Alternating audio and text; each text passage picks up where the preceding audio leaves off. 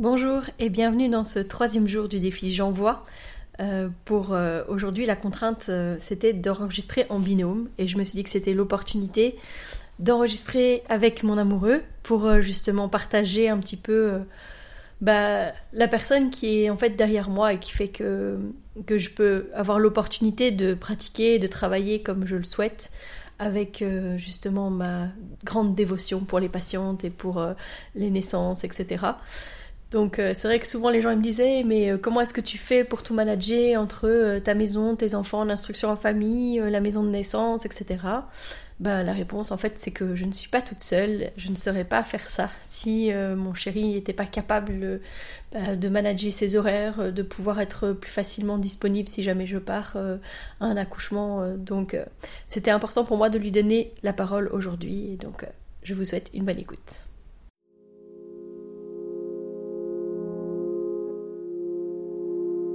Bienvenue dans Bulle de Sage-Femme, le podcast qui déconstruit les croyances, démystifie les peurs sociétales, redonne toute sa place à la physiologie des femmes qui savent enfanter dans leur pleine puissance, mais aussi des bébés qui savent se mettre au monde. Ici, vous profiterez de l'expertise de sages-femmes pratiquant en dehors des hôpitaux, des accouchements à domicile ou en maison de naissance. Nous souhaitons que vous trouviez les outils, les informations pour que vous puissiez être les acteurs de la naissance de votre bébé, et ce quel que soit le lieu où vous avez décidé de l'accueillir. Mon nom est Mélissa Chambard, sage-femme, maman de 5 enfants.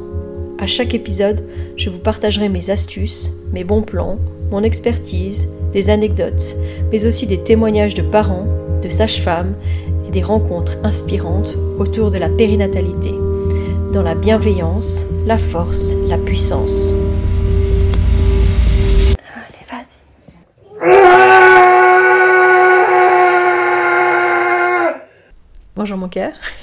Coucou. Euh, je suis vraiment contente que tu aies accepté d'enregistrer euh, avec moi pour euh, ce podcast parce que ben, je crois qu'il y a trop de gens en fait qui imaginent que je suis une superwoman là et que j'avais envie justement de remettre les choses à leur juste place et puis de justement expliquer que euh, c'est vraiment en grande partie euh, grâce à toi que je peux faire les choses comme je le fais. En tout cas que sans toi, je n'en aurais, pas la capacité. Et donc euh, c'était un, allez, un moyen pour aussi parler de ce côté un peu obscur, caché dans mon ombre un petit peu. parce que bah, évidemment, je te mets pas souvent en avant sur les réseaux sociaux. Oh, bien que je l'ai déjà fait. bien que je l'ai déjà fait, oui, oui, tout à fait. mais du coup, peut-être aborder ensemble. par exemple, euh, c'est vrai qu'on a tout quitté euh, quand on, enfin, on habitait en France. Euh, mm. Quand j'ai terminé ma deuxième tentative de médecine pour pouvoir être sage-femme et que j'ai raté, je me souviens que la première chose que tu m'as dit, c'est si tu dois partir. si tu dois partir dans un autre pays, regarde où est-ce que tu dois partir pour pouvoir faire ce que tu veux faire. J'hésitais avec le Canada. C'est ça, j'hésitais avec le Canada, mais à 35 000 dollars canadiens l'année. Ça, c'était un peu pas possible. Mais c'est vrai que tu m'as dit, renseigne-toi, prends tes dispositions, vas-y et je te rejoindrai. Mm, mm. Et euh, je suis partie euh, en Belgique, j'ai rencontré euh, l'école où j'ai été, etc. J'étais toute seule pendant quelques mois et dès que tu as pu, tu es venue me rejoindre. Comment est-ce que tu as vécu un peu déjà bah voilà, le, départ en Belgique, les changements de plan finalement, parce que c'était pas forcément prévu d'atterrir dans le plat pays Ben, en fait, moi, j'avais déjà eu, j'avais déjà l'intention de, partir de, de, la France. Je voulais partir à la base en Espagne parce que je connaissais la langue, euh, l'espagnol. Et, euh, et, euh, et, donc, j'avais déjà préparé mon CV, j'avais déjà préparé des lettres de motivation, j'avais déjà contacté des entreprises pour pouvoir partir et tout ça. et puis après, comme tu es parti en Belgique, je me suis dit, bah, pourquoi pas la Belgique Et je t'avoue que quand je venais te voir le week-end et tout, c'est un, pays qui, me faisait beaucoup de bien. À Bruxelles, je me sentais bien les gens étaient gentils, euh, voilà, euh, et, voilà, et je me suis dit, waouh, euh, pourquoi pas ce pays-là et, donc, je t'ai rejoint pour les études, quoi. Francophone, en plus, c'était quand même. Ouais, francophone, oui, voilà. Bah, en Espagne, il y avait la langue que je, je connaissais, donc aussi, mais c'est vrai que le fait que ce soit francophone aussi, ça a aidé aussi beaucoup, hein. bien sûr. Un peu dépaysé, moi, personnellement, le premier hiver euh, en Belgique, c'était vraiment très difficile. Mais euh, moi, ouais, j'ai des racines bretonnes, donc c'est vrai que le, temps me, me dérangeait pas en soi. Ouais, moi je me suis juste rendu compte en arrivant en Belgique que, en fait, même quand il fait moche à Lyon, il fait beau. Mm. Mais voilà, c'était un constat euh, difficile la première année. J'ai même cru que je faisais une dépression, quoi. Mais non, c'était juste le manque de lumière. Euh, je voulais te demander, parce que voilà, moi j'ai pris la décision de faire des accouchements à domicile. Euh, c'est vrai qu'après mes études, vite, je me suis vite rendu compte que les hôpitaux, c'était pas pour moi. Et voilà, je pense que la seule chose que ça a amené, c'était quand même de se dire, bah, il n'y avait pas la sécurité financière que j'aurais pu avoir si j'avais été euh, employée dans les hôpitaux.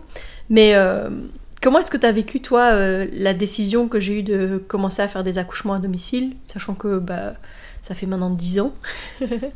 Même si mon premier accouchement à domicile n'était pas vraiment prévu, que c'était un peu un cadeau de l'univers qui me disait oui, t'es sur le bon chemin. Mais euh, après ça, une fois que allez, les demandes sont arrivées et que j'ai dû commencer euh, vraiment à suivre des patientes pour des accouchements à domicile, etc., comment est-ce que toi tu l'as vécu? Euh, Moi, je, vraiment, je, j'étais derrière toi. j'étais motivé que tu, que tu puisses euh, faire ton métier, euh, que, tu puisses pratiquer ta passion, euh, qui était des accouchements physiologiques, j'avais pas peur, j'étais pas inquiet parce que j'avais quand même l'appréhension qu'il arrive un truc, qui, qui, se passe, qui est un couac, parce que pour moi, les naissances, c'était principalement les gynécos qui, qui les faisaient, et, j'avais ce, ce, encore cette image de euh, le médecin tout pouvoir, le médecin, le médecin, euh, on idéalise le médecin, on peut pas aller à l'encontre, et donc euh, de, de, de, te savoir toi en responsabilité, de avoir la que tu aurais la responsabilité d'un accouchement, enfin d'accouchement, me, me, stressait un peu, mais je te connaissais, je savais que tu étais une battante, je savais que voilà que tu que, que, que allais y arriver. Donc j'étais pas inquiet, mais quand même avec une petite appréhension. Quoi. Ouais, c'est vrai que je crois que, comme tu dis, là, euh, cette image du, du, gynéco un peu tout puissant, etc., je crois que tu l'as vécu avec euh, la grossesse de notre premier, hein, quand on a, on a essayé de trouver la personne idéale pour faire notre suivi de grossesse, puis que c'était compliqué. Quand moi, je me suis pas sentie respectée et que j'ai dit non, non, ce sera pas avec cette personne, tu m'as dit, mais. Enfin, euh, c'est le médecin, il a raison. si toi, s'il te dit que tu es arrivé trop tard pour faire tel examen, c'est pas normal. Ah oui, c'était l'histoire. Ouais, ouais, ouais, je me souviens. C'était que je voulais absolument qu'on ait fait. Euh, le Guthrie Non, non, c'était pas, non, non, pas, le Guthrie, c'était le test pour euh, la trisomie 21. oui, c'est ça, le test pour la trisomie Et je voulais donc avoir ne serait-ce que la clarté nucale. Mmh, mmh, mmh. Et t'étais dans les temps, mais lui était pas, était pas ouvert et. C'est ça. Il a dit qu'on était arrivé trop tard. Ouais, c'est ça, alors que tu étais dans les temps. Et j'ai dit, mais il ment, il, il dit n'importe quoi, etc. Et, puis toi, tu me disais, mais Mélissa, c'est lui le médecin, quoi. Pourquoi est-ce que tu remets en question Ça, c'était vraiment. Euh, je crois que c'était la première euh, pierre de. Euh, en fait, on va pas faire comme tout le monde a décidé qu'il fallait faire. C'est ça, ouais. Et. Qu'est-ce qui allez, qu'est-ce qui est difficile pour toi ou qu'est-ce qui était difficile pour toi euh, avec ma pratique justement Parce que les accouchements à domicile, finalement, j'ai allez, j'ai fait des suivis de grossesse et, des accompagnements pendant un peu plus de six ans en mode solo. Euh, mhm. Alors, jamais seul aux naissances, parce que c'était, euh, c'était toujours avec une deuxième sage-femme, sauf cas exceptionnel mais euh, mais j'avais pas d'équipe j'étais j'étais toute seule dans mes suivis quoi comment est-ce que toi tu as vécu cette partie là bah, ce qui était le plus dur, c'est que tu sois de garde non-stop. Euh, on savait plus partir, euh, mais oui, on savait plus partir. On savait plus. Il y a des réunions familiales qu'on a, a ratées où je suis allé seul parce que la famille est en France, donc euh, fallait fallait partir loin. On n'allait pas plus loin de Charleroi, on n'allait plus au cinéma. Euh, c'était c'était ça le plus dur. C'était que vraiment on, on savait plus rien faire parce que tu avais de plus en plus de patientes, et donc les, gardes s'enchaînaient, et, et je me souviens, dès qu'on avait la possibilité de d'avoir un week-end, ne serait-ce qu'un week-end, deux, trois jours de libre, hein, on partait, on partait, on partait, et on allait en profiter, quoi. On partait en, en Bretagne, enfin, c'était... Voilà. C'était ça qui était le plus dur. Mais avec la, avec la, l'arrivée de la maison de naissance, Mélanie comme référente, euh, ça a été le gros changement parce qu'on a, on a su enfin prendre des vacances. Euh, on a pu, euh, ouais, euh, on a, on a pu partir, on a pu, on a pu, on a pu aller voir des amis qui sont du côté de Namur, on a pu, Euh, Il y a des roulements de garde, quoi. Et ouais, on pouvait s'organiser, euh, on pouvait planifier des vacances, parce que c'est ça, hein, en fait, quand, quand tu étais de garde non-stop, on savait même pas partir en voyage, à- parce qu'on savait pas si t'allais pas être de garde.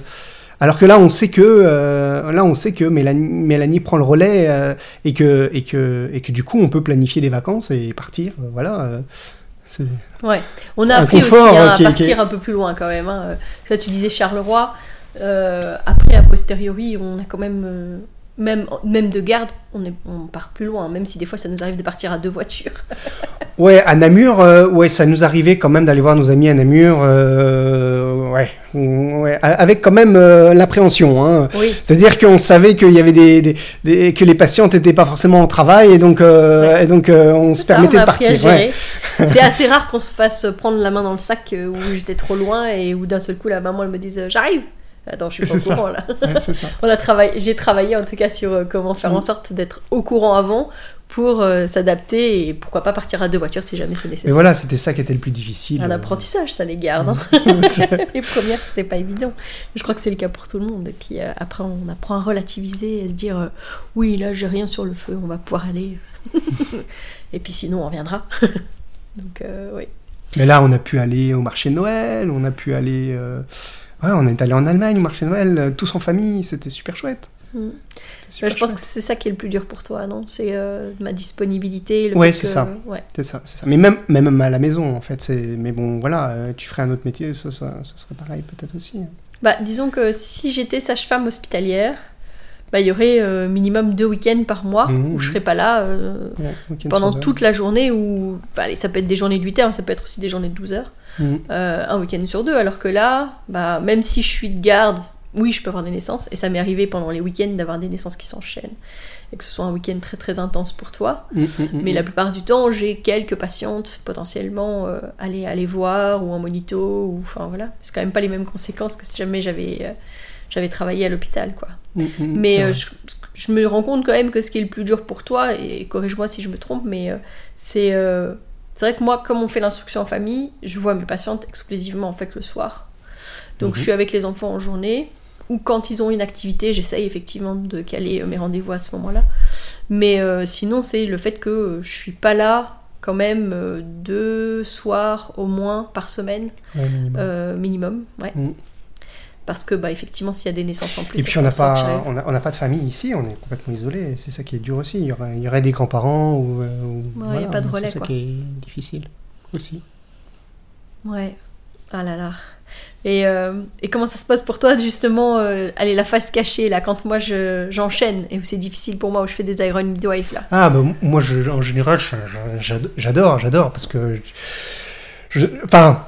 Non, quand tu fais des Iron Midwife, ça j'aime pas trop, mais quand tu pars à une naissance, j'adore, dans le sens où je me dis, ah chouette, elle va partir, elle, va, va, faire naître un bébé, hein, voilà, ça j'adore. Mais les, Iron Midwife, quand tu as 3, trois ou 4 de suite, là c'est difficile pour moi, oui, parce qu'il faut que je gère tout dans la maison, et, et, et- et voilà, et c'est ça qui est le, plus dur. Euh, heureusement que mon travail permet euh, que, que, que je puisse être, euh, être disponible. Voilà, ils sont au courant, bien sûr, donc voilà.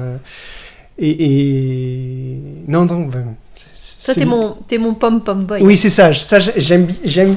Quand t'as des naissances euh, plic-ploc et que surtout quand ça fait longtemps, hein, euh, quand ça fait deux, trois- un mois que t'as pas, que t'es pas parti en, en, en accouchement, euh, là, je, je- je sais que tu vas, tu vas prendre plaisir et j'espère de tout mon cœur que l'accouchement se passe le mieux possible pour que, pour que, pour que tu puisses aussi en profiter, quoi. que- voilà. Oui, tu dis que euh, quand je reviens, je suis différente, c'est ça? Ah bah oui, t'es pleine d'ocytocine, t'as les yeux qui brillent. Moi, j'aime bien parce que depuis le tout début que, je fais des accompagnements, t'as toujours la même demande. Et, euh, et je suis toujours touchée de le faire, en fait. C'est euh, que quand le bébé naît, Hmm. Alors évidemment pas tout de suite, euh, tout de suite après, mais voilà, dans, on va dire dans la demi-heure, je t'envoie un message en fait, je t'envoie le prénom du bébé et je te donne son heure de naissance. Comme Ouais, ça, tu ouais, sais en fait que, sais, bah, que je suis pas partie à l'hôpital ou que je suis pas encore, encore, Ouais. encore en train d'attendre. Et puis tu sais à peu près quand est-ce que je vais revenir, on va pas se mentir. Ouais, ouais, bah, des fois la délivrance est plus longue, des fois ça, ça arrive quand même que tu partes quand même à l'hôpital pour la délivrance, mais je sais qu'en moyenne tu seras là assez rapidement, ouais, c'est vrai que j'ai envie que tu reviennes, ouais, normal. Je vois encore euh, les, les, pa- les paillettes dans mes yeux en fait, ça. Ouais. Est-ce que euh, est-ce que tu as l'impression d'avoir euh, grandi, changé justement avec, euh, avec ma pratique, puis peut-être plus encore avec euh, l'arrivée de nos enfants par rapport à euh, comment est-ce qu'on accueille les bébés, comment... euh, Parce que moi j'entends souvent quand tu discutes avec les gens que tu es un grand militant finalement de la naissance respectée, de la Mhm. naissance physiologique, parce que tu dis euh, non mais euh, les femmes elles savent faire, et en fait... euh, Mhm. tu vois, j'entends, je sais que tu écoutes mes podcasts, et moi je suis très touchée de ça, que tu les écoutes, que tu me donnes ton avis. Des fois tu me dis, ah celui-là il était vraiment chouette, etc. Je- ça, me- ça me touche parce que à la fois, c'est vrai, je te demande pas ton avis sur ce que je publie, Mhm. mais à la fois le fait que, bah oui, t'aies vécu euh, toutes mes études de sage-femme avec moi, puis mes premières années, etc. Euh, je, je sais que tu deviens avec le temps aussi un, un militant finalement.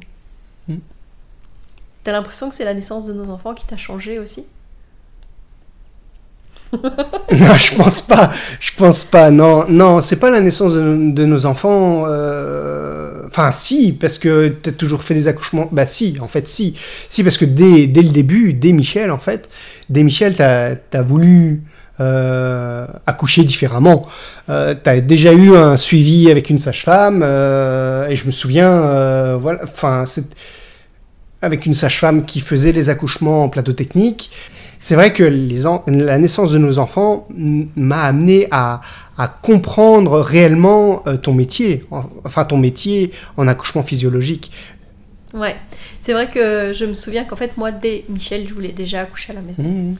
Oui, et Euh. moi j'étais, voilà, j'appréhendais, je me dis, euh, voilà, je- comment ça va se passer et tout, et je voulais pas, et euh, du coup ça s'est passé en, plat- en plateau technique, euh, parce que tu as respecté mon choix. Et- Mais ça t'a tellement allé rassurer finalement la naissance de Michel que à peine enceinte de la deuxième que tu me disais celui-là on le fait à la maison. ouais. Donc c'est quand même que ça t'avait totalement euh, changé au niveau de, de ta vision, euh, de tes peurs et de tes craintes. Mais c'est vrai que pour le premier, je pense que tu étais encore euh, bah, dans les représentations Dans représentation, sociétales, tout simplement. Non, c'est ça. Mais Michel, ça t'a quand même euh, Alors Michel, ouais. ça t'a chamboulé. Michel, ça m'a chamboulé, ouais. La naissance de Michel m'a chamboulé parce que, oui, ça m'a rapport, ça m'a ramené à la, à- au décès de ma mère, donc.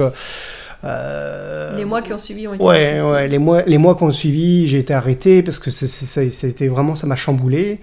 Euh, C'est important de le dire parce ouais. qu'en en fait, euh, on parle beaucoup du, du baby blues chez la maman, etc. C'est vrai. on parle pas en fait assez que parfois c'est les papas qui sont chamboulés et puis que ça, ça peut aussi amener des moments euh, plus difficiles et que c'est important aussi de suivre les papas quand ça, te- quand ça devient trop difficile. Mm. C'est un exemple que je donne souvent en fait à mes patientes. De dire, euh, ben, en fait, euh, la, la- la chute là que les femmes elles ont euh, parfois euh, après la naissance de leur bébé, ça peut arriver aussi au papa Mm. et on n'en parle pas assez. Donc euh, c'est vrai qu'il faut en prendre soin. Notre deuxième, Joséphine, qu'est-ce que ça t'a appris? Alors Joséphine, c'était c'était le combat. Joséphine, ça a été le combat parce qu'on a su assez tôt qu'elle était en siège. Et, euh, et, et- et- et ça a été vraiment le combat pour essayer de, de faire un accouchement physiologique. Je me souviens qu'on était parti, euh, on était tellement démunis, on savait plus quoi faire, plus qu'on a demandé, qu'on s'est dit on va aller dans un groupe de parole euh, à Jurbise et, on a Oui, et c'était on- un groupe s'est- alternatif. un groupe alternatif, ouais. Ouais. Et on s'est ouvert, on s'est ouvert, on a dit, ah, on est démunis, Joséphine est en siège, ça, va être ça va être une césarienne. euh, et, euh, et finalement, ce, ce groupe nous a orienté vers un gynéco qu'on connaissait pas, euh, qui, qui, qui était connu pour faire des sièges voix basse.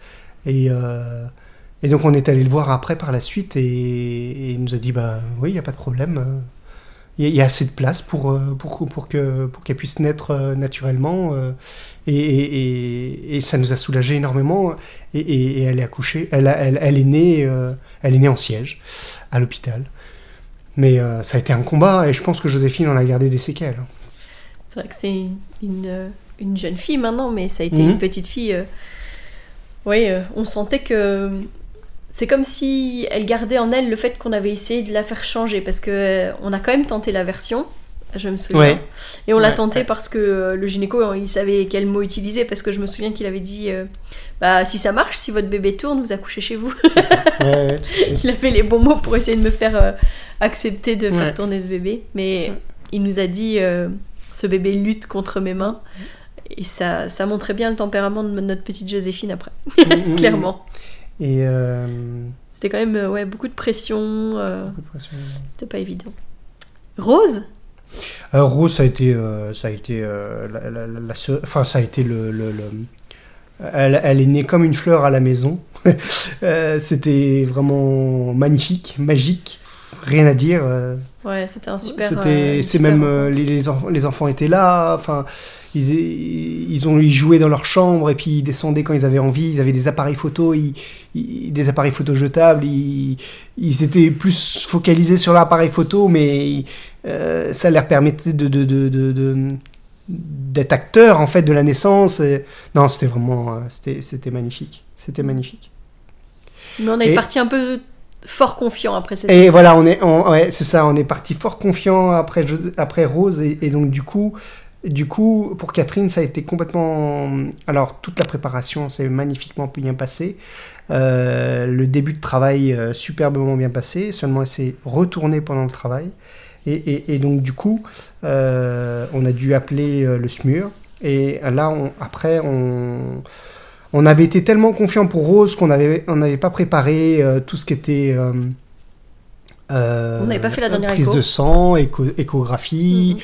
rencontre avec le gynéco. et, et- et donc, du coup, on s'est retrouvé dans un hôpital qu'on qu'on On qu'on- ne connaissait pas. ne connaissait pas. Mhm. Et donc, ils, ils ont fait une césarienne. Quoi. Ouais, eux, ils avaient peur. hein. Ils étaient dans la peur de ce qu'ils avaient pas. Mais ils se basaient pas non plus Je me souviens, sur ce qu'ils avaient. ils essayaient de faire des échos euh, pendant, pendant, pendant tes contractions. Non, enfin, Ça, c'était dur. hein. Mais je me souviens que ça faisait quoi 5 minutes qu'on était là-bas et je, t'ai regardé et que j'ai dit euh, ils vont pas nous laisser faire. Mm. Et t'as dit comment ça ils vont pas nous laisser faire? Et puis euh, et elle dit euh, ils vont pas me laisser euh, ils vont me faire une césarienne. Et puis la gynéco qui nous a entendu puis qui a dit bah oui euh, pour des raisons médico-légales c'est sûr euh, on va on va pas on va pas faire de voix basse et toi tu elle t'as a dit à ce moment-là Mais elle a déjà accouché euh, un allez- siège voix basse. c'est ça, vous allez pas Ouais. lui faire une césarienne, elle a déjà Ouais. fait un siège voix basse.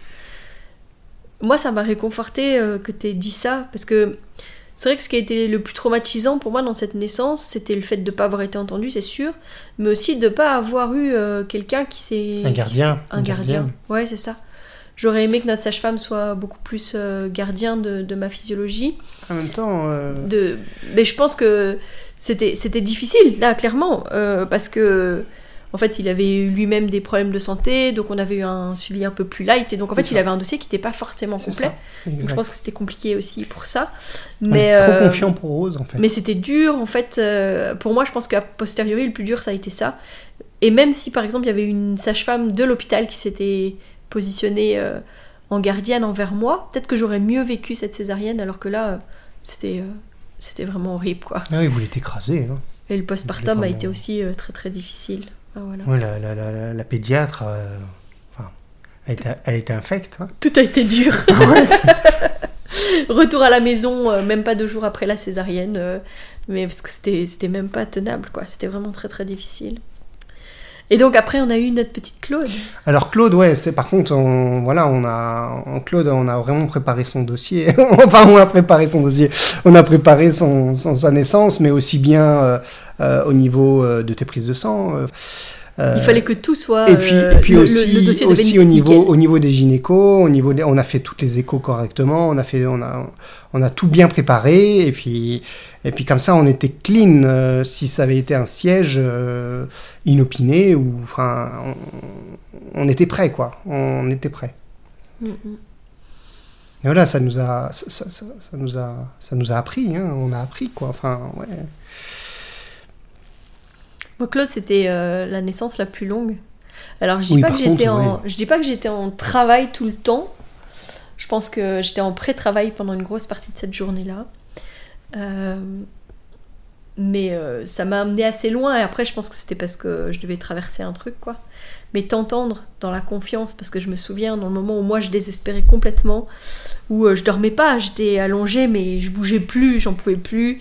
Et, euh, et que Mm. tu disais, ah, c'était comme ça pour Michel, Michel, ouais. elle avait fait ça. C'est ça. Et donc toi, t'étais hyper T'étais- confiant. Ouais, en mode, confiant, ouais. En mode, c'est bon, là, on est dans le bon. Oui, parce que je me souviens pour Michel, j'étais, j'étais paniqué de te voir allongé comme ça, immobile, et finalement le travail avançait très bien. Le, travail avançait très bien. Et, et- et je me souviens que tu étais immobile comme ça pour Michel, et j'avais regardé la sage-femme de peur, en fait, donc euh, la- la- la- la- notre sage-femme euh, accompagnante à l'hôpital. Et, et- et elle, m'a- elle m'avait regardé, elle, avait acquiescé, elle m'avait dit tout va bien, enfin, elle m'avait fait comprendre que tout allait bien. Ouais. Et, et donc là, c'était la même chose pour, pour Claude, et donc j'étais confiant, j'étais confiant. Ouais. Mais j'ai quand même eu un doute, hein, j'ai quand même parce que le, le travail était très difficile pour Claude et, et- et je me souviens que j'avais quand même demandé à Pascal et Mélanie euh, est-ce que tout va bien euh, parce que ça, ça, ça commence à être long. Ouais. Mais euh, Mais je crois que je devais transcender un mais truc. bon, ils oui oui, mais ils m'ont- rassuré, ils m'ont dit que non non tout conti- ça continue. Ouais. C'était une Et puis, elle avait-. Ah, par contre, ce que j'avais- envie de dire, c'était pour euh, Rose, je crois. Ouais. Je connaissais pas la désespérance. Ah oui, avant ça, j'avais pas trop désespéré. T'avais pas désespéré pour Michel, Joséphine, et, et pour Rose, j'ai connu la désespérance, et je me souviens, j'ai regardé Alain, et Eh, quoi euh... Tu te voyais déjà dans une ambulance à Je devoir voyais. Michel, ouais, ouais, c'est ça, c'est ça, c'est ça. C'était tellement intense. Ouais, c'est ça. C'est vrai que la désespérance pour Rose était vraiment très très forte. Mais c'est bien, c'est qu'après euh, tout s'est suivi Mhm. euh, correctement, j'ai envie de dire. Mais ouais. Et Claude, t'as pas eu un peu peur? Parce que c'est vrai quand elle est née, Claude, elle était un- un, petit j'ai- peu, euh, elle était un peu, nous on dit un Bah, peu. il y avait un paf, cordon, hein. Ouais. elle avait un cordon autour du cou. hein. Et je me souviens de la manœuvre de Pascal euh, à un moment de la naissance, au moment de l'expulsion. hein. Ouais. Ouais, ouais. Non, c'est- et je pense que c'est peut-être pour ça, je crois que tu as eu du mal à, elle descendait pas. Quoi. Ouais. Ouais, ouais, elle appuyait. que- Je me rappelle qu'il fallait que j'ai une position vraiment euh, ultra, ultra verticale, sinon elle appuyait pas sur mon col. Donc du coup, même quand j'étais un petit peu en position un peu de repos, dès que j'avais la contraction, tac, je me relevais pour la sentir appuyer sur le col, mais c'était quand même pas optimal à chaque fois, Mm. quoi. Donc c'était, ouais, c'était assez, euh, assez fort. Est-ce que tu as d'autres choses que tu aimerais partager du coup avec les auditeurs? Ou euh, pour toi c'était complet? Tu te sens euh, entendu aussi dans ton rôle de, bah ouais, de, de partenaire Parce que moi c'est ça, t'es es mon, t'es mon acolyte aussi. euh, bah, tu vois, j'ai Mélanie à la maison de naissance et puis à la maison j'étais toi. Ouais, ouais, ouais. ouais. Ah bah oui, parce que sans elle, je sais pas faire tourner la maison de naissance, mais sans toi, je sais pas faire tourner notre maison. Donc en fait, toute seule, je sais pas le faire. Ouais. Donc, euh, est-ce que tu as d'autres choses que tu voudrais partager sur, euh, bah oui, peut-être sur euh, ton quotidien de, de- Alors de- moi ce que je voulais dire c'est que Mélissa t'es pleine de projets, t'as toujours des nouvelles idées, des nouveaux projets, alors c'est super chouette et continuons comme ça, continuons avec de nouveaux projets. Tu crois toujours en moi, Mm. c'est gentil, merci beaucoup. eh bien, moi je crois que c'est les meilleurs mots pour, euh, pour conclure euh, aujourd'hui. Et je vous donne rendez-vous du coup demain pour un nouvel épisode. D'ici là, portez-vous bien.